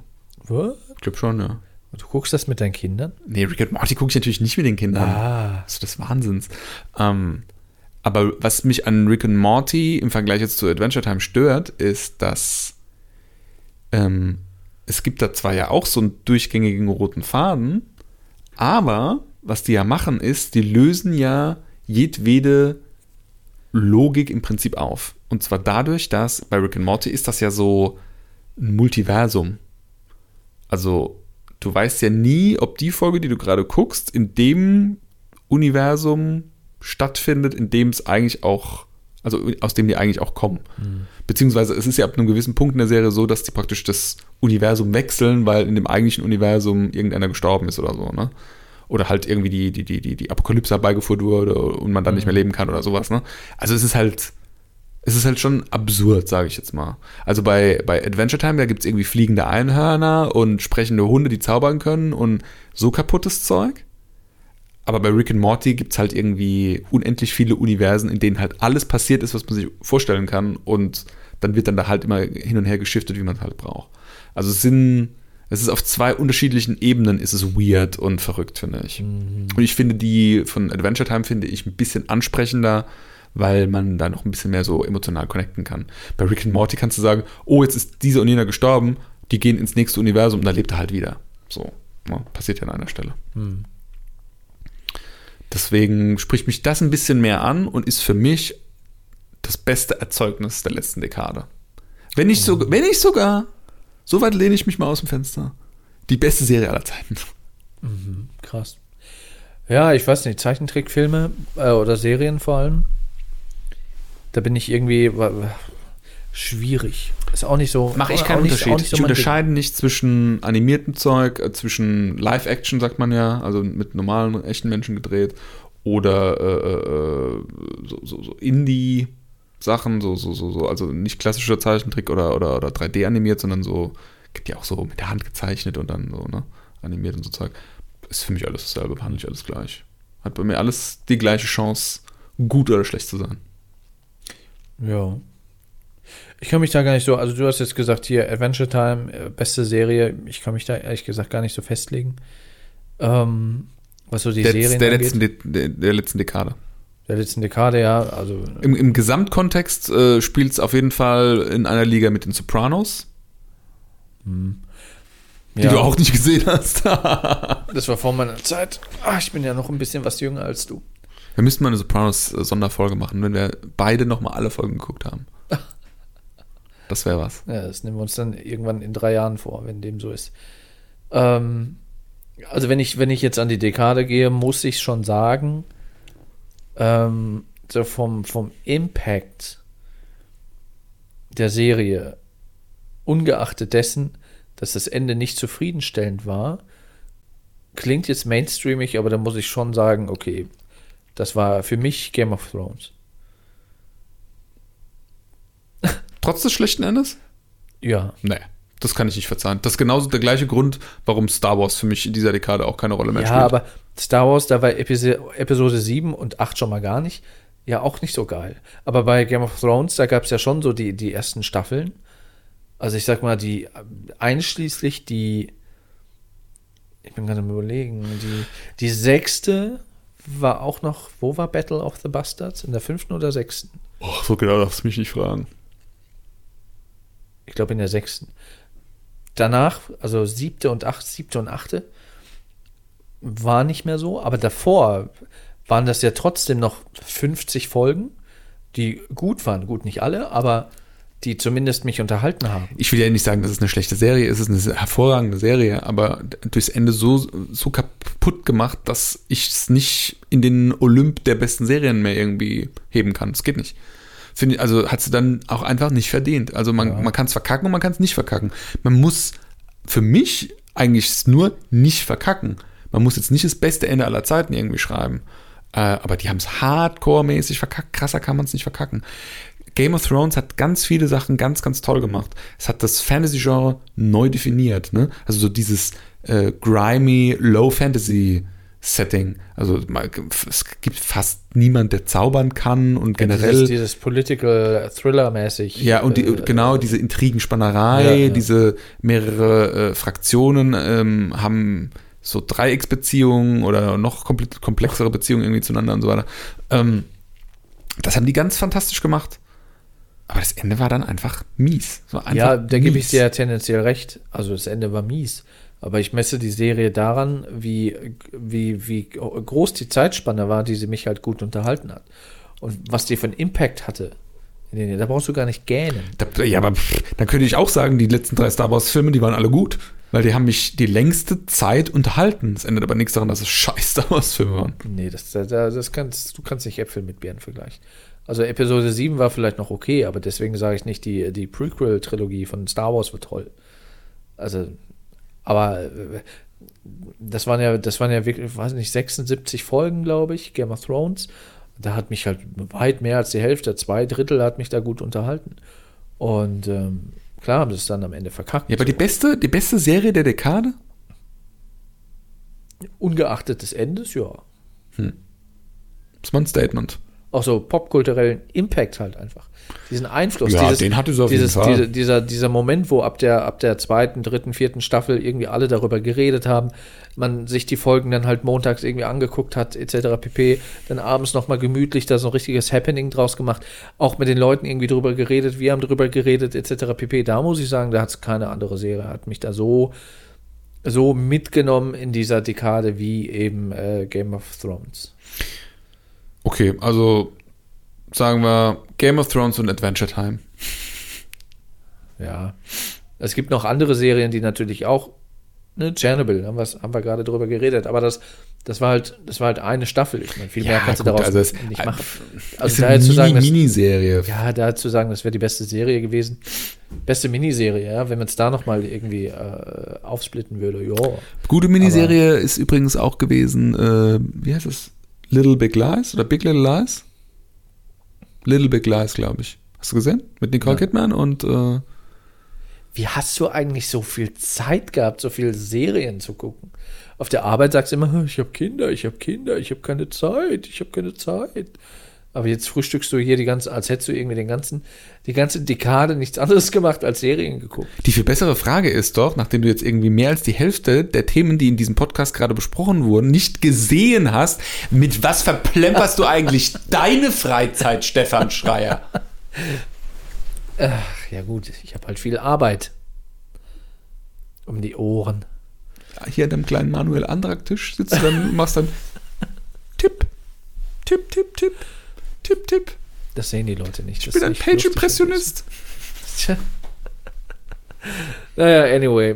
Ja, das Thema Serien, also wie gesagt, kann man natürlich noch kontrovers diskutieren, welche Serie da irgendwie die beste war, wobei am Ende des Tages muss man halt auch sagen, ist sie mit allem im Leben eine sehr subjektive Geschichte. Adventure Time.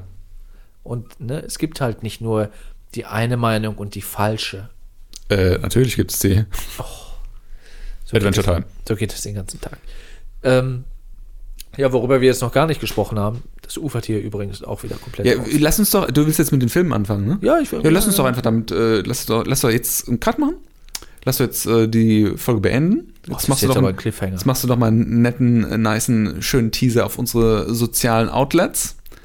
Und dann machen wir einfach die Filme als die nächste Episode. Ja, können wir auch machen, weil sonst äh, sitzen wir hier nämlich wieder in zwei Stunden noch und äh, sprechen über die Folge.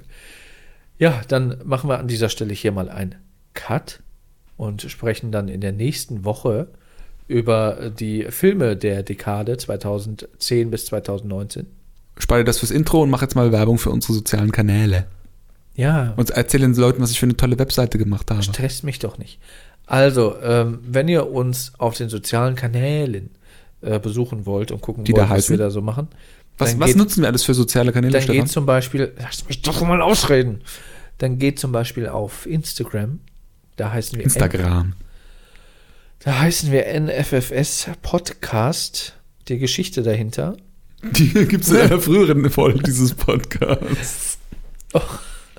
Das war wirklich, das war wirklich das. Ah, ja, ich will nicht weiter drauf rumreiten. Vielleicht soll ich meinen Username, in, ich hab's verkackt, ändern. Ist Ja. bestimmt doch frei, oder? Ja. Nee, ist nicht mehr frei. Instagram, was noch? Dann haben wir noch eine kleine nette Website, wo man quasi das Ganze als snackable Content Oh, ich liebe snackable Content. genießen kann. Wobei, ja, über eine Stunde, das ist jetzt nicht gerade snackable, aber man kann sich ja aufteilen. Haben wir jetzt über eine Stunde aufgenommen? Eine Stunde 16. Ja. Alter, das ist aber auch, du laberst und laberst Was, und was? laberst und Wenn laberst gleich- und ich- findest keinen Punkt und kommst nicht zum Ende. Wenn ich das gleich in der Wellenformansicht sehe, da, da wird dein Sermon, den du ja heute abgelassen hast, wird er aber viel mehr sein als meiner. Mi, mi, mi, mi, mi, mi, mi. Ich bin Stefan Schreier und ich rede bis die Ohren bluten. Also, Website, ähm, Nerdy Fancy Future Shit, .nausicaa.de genau. Wir haben die 100% sicher. Das Subdomain war einfach billiger. Ja. Es gibt doch eh keine Sau im Browser die URL ein. Nein. Einfach auf einen Instagram-Kanal gehen und auf Link in Bio klicken. Genau. Äh, was gibt's denn noch bitte, Stefan? Ich habe da noch zwei andere Kanäle angelegt. Würdest du die bitte auch noch nennen? Nachdem wir auf Instagram bisher nur drei Follower haben. Das sind wir selbst und, wer noch? ich glaube, der Moritz. Der freudige Moritz, den ihr immer am äh, Moritz. Anfang dieser wundervollen Podcast-Folgen und manchmal auch am Ende? Oder wo hört man den? Ah, nee, weißt du, den Moritz hört man auch, wenn man unsere Teaser, die ich auf IGTV hochgeladen habe, bis äh, zum Ende anhört. Dann sagt der Moritz nämlich, dass man hier den Podcast abonnieren soll. Hm, das macht er ganz gut, der Moritz. Ja, der Moritz hat Fast, auch eine- fast so, als ob er Geld dafür kriegen würde. Ja, er, er bekommt dafür Spaß und Unterhaltung auf der Arbeit. Und ein Küsschen. ja. Nein, er macht das sehr gut. Äh, TikTok haben wir noch. TikTok, was ist das? Erklär mir das. Das ist ein, so ein soziales es das snackable Netzwerk. Content? Ja, aus China, wo halt die 10- bis 14-Jährigen rumhängen. 10 bis was? 10- bis 14-Jährigen. Oh. Das heißt, ich sollte da lieber nicht hingehen. Du bist viel zu alt dafür. Was gibt's noch? In ein paar Jahren können dir das deine Söhne erklären. Ähm, Das wird eh so ein Thema, Hilfe. was haben wir denn noch? Was haben wir denn noch? Facebook? Snapchat. Ach, Snapchat. Snapchat habe ich gar nicht mehr auf dem Schirm. Snapchat. Wie er immer Werbung für Snapchat macht. Hast du Angst um deine Dividende oder was? äh, die Frage ist, was wir auf Snapchat hochladen, da gehen ja nur Stories. Ja, ach was. Lass dir, lass dir mal was Kluges einfallen. Ja. So, das war Episode, Folge, Numero. Sechs. Adios. Bis bald. Ciao, ciao.